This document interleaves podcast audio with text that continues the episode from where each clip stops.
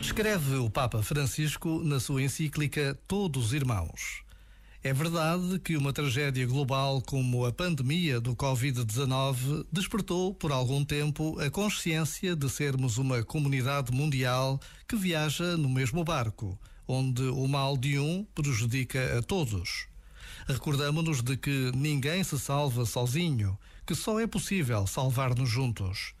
Por isso, a tempestade, dizia eu, deixa a descoberto as falsas e supérfluas seguranças com que construímos os nossos programas, os nossos projetos, os nossos hábitos e prioridades.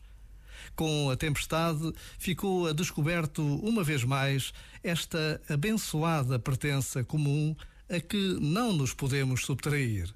A pertença como irmãos. Já agora, vale a pena pensar nisto.